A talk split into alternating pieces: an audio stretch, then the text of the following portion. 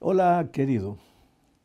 Veremos hoje o quarto princípio de uma pregação que transforme vidas. E este princípio é: seja claro. Agora, entende, ser claro não significa ser superficial. E ser profundo na pregação não quer dizer ser complicado.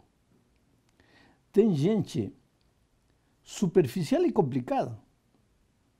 E tem gente clara e profunda. Que, que, que, estou querendo dizer? Falar de modo que todo mundo te compreenda, isso não é superficialidade, isso é claridade.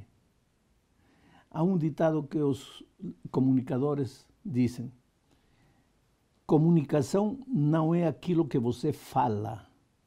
Comunicação é aquilo que o outro entende. Então, quando você prega, não esteja tão preocupado naquilo que você prega, somente. Preocupe-se se o outro está entendendo você. Alguns pregadores querem parecer que sabem muito, querem dar a impressão de que sabem muito. Por exemplo, vou te contar, uma vez eu ouvi uma pregação, eh, vou tentar lembrar mais ou menos o que ele disse. Ele disse assim: Meus irmãos, os eh, parâmetros da globalização apontam aos, aos eventos escatológicos como preâmbulo da parousia.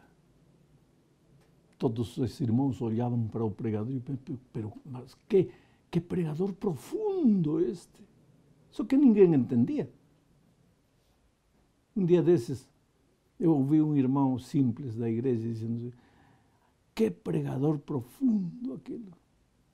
Então perguntei: O que, que você entendeu? Não, não entendi nada, por isso, é muito profundo.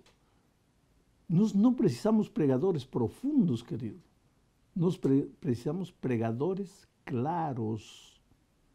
Aquele pregador que disse: os parâmetros da globalização, tá, tá, tá, tá, tá, tá. Que estava querendo dizer?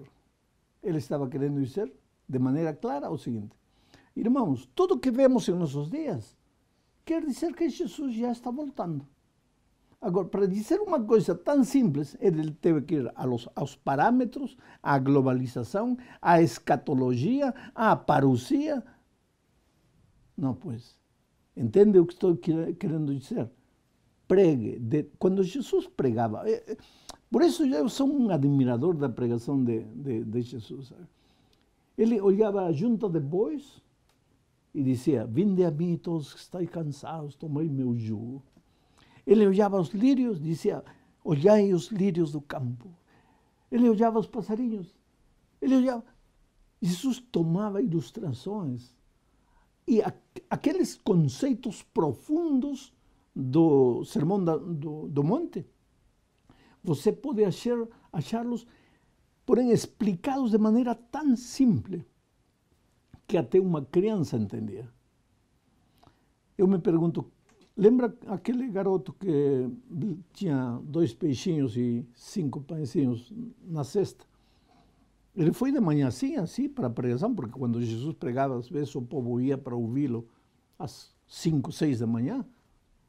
Por isso ele tinha levado o seu lanchinho aí para meio-dia. Mas já era quatro, cinco da tarde. Onde estava o lanche? Continuava na cesta. Por quê? Porque aquele garoto estava ouvindo desde a manhã a Jesus, mas com os olhos assim, olhando para Jesus, tão concentrado naquilo que Jesus dizia, que até esqueceu que tinha peixe e pão na cesta. Lembra? Então, eu, hoje eu me pergunto, o que, que tinha Jesus na sua pregação? Que até os garotos esqueciam que estavam com fome. E que temos nós na pregação, que quando pregamos, os irmãos estão olhando dissimuladamente o relógio para ver a que hora termina.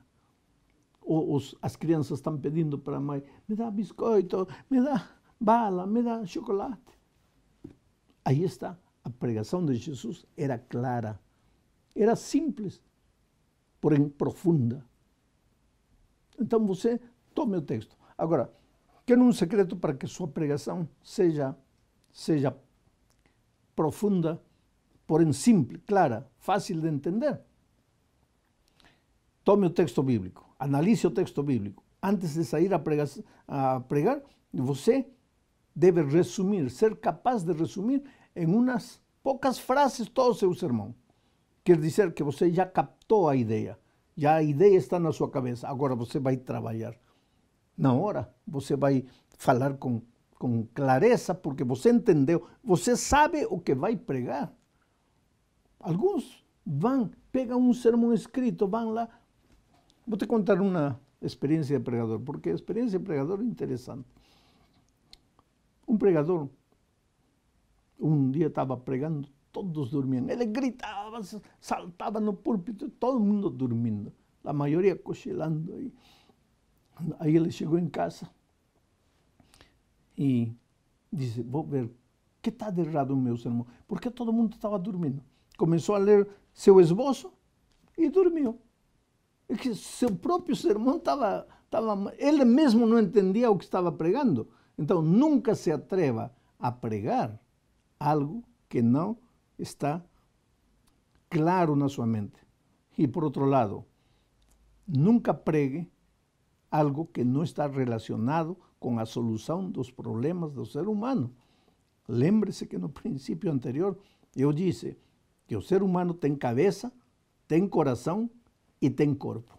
Então, se você quer ser claro na pregação e você quer que as pessoas ouçam você e prestem atenção a você, então você tem que, além de ser claro, tocar as emoções, relacionar a verdade que está pregando com as necessidades básicas do ser humano. O ser humano é completo, sabe? Mente, coração e corpo.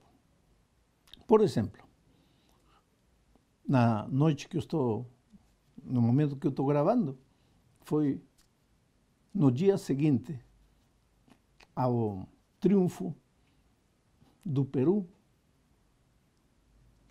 em cima do Chile por 3 a 0. O que tem que ver isto com pregação? Eu vou te mostrar. Vamos dizer que você está olhando, falta um minuto para terminar o jogo. Está olhando aí o jogo. Penalti a favor do seu time. Já, vai chutar aí o jogador. Então sua cabeça diz, se a bola entrar nas, nos três paus, é gol.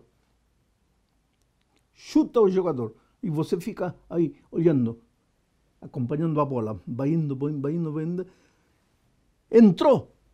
O que, que você faz? Você fala, tua cabeça diz, não é gol, entrou gol. Então o que você faz? Gol. Oh, que bonito, gol. É assim? Não, claro que não é assim. O que você faz? No momento em que sua cabeça, seu raciocínio diz que a bola entrou, que passa? Aí entra o coração. Aí você levanta os braços, grita gol, gol, gol.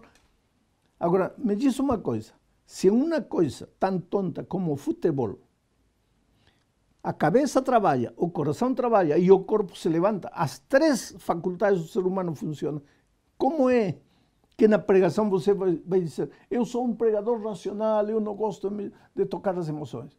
Pois é porque não toca as emoções é porque não fala claro, é porque não ilustra seus sermões, que você muitas vezes se mete em problemas e ninguém presta atenção ao que você está pregando.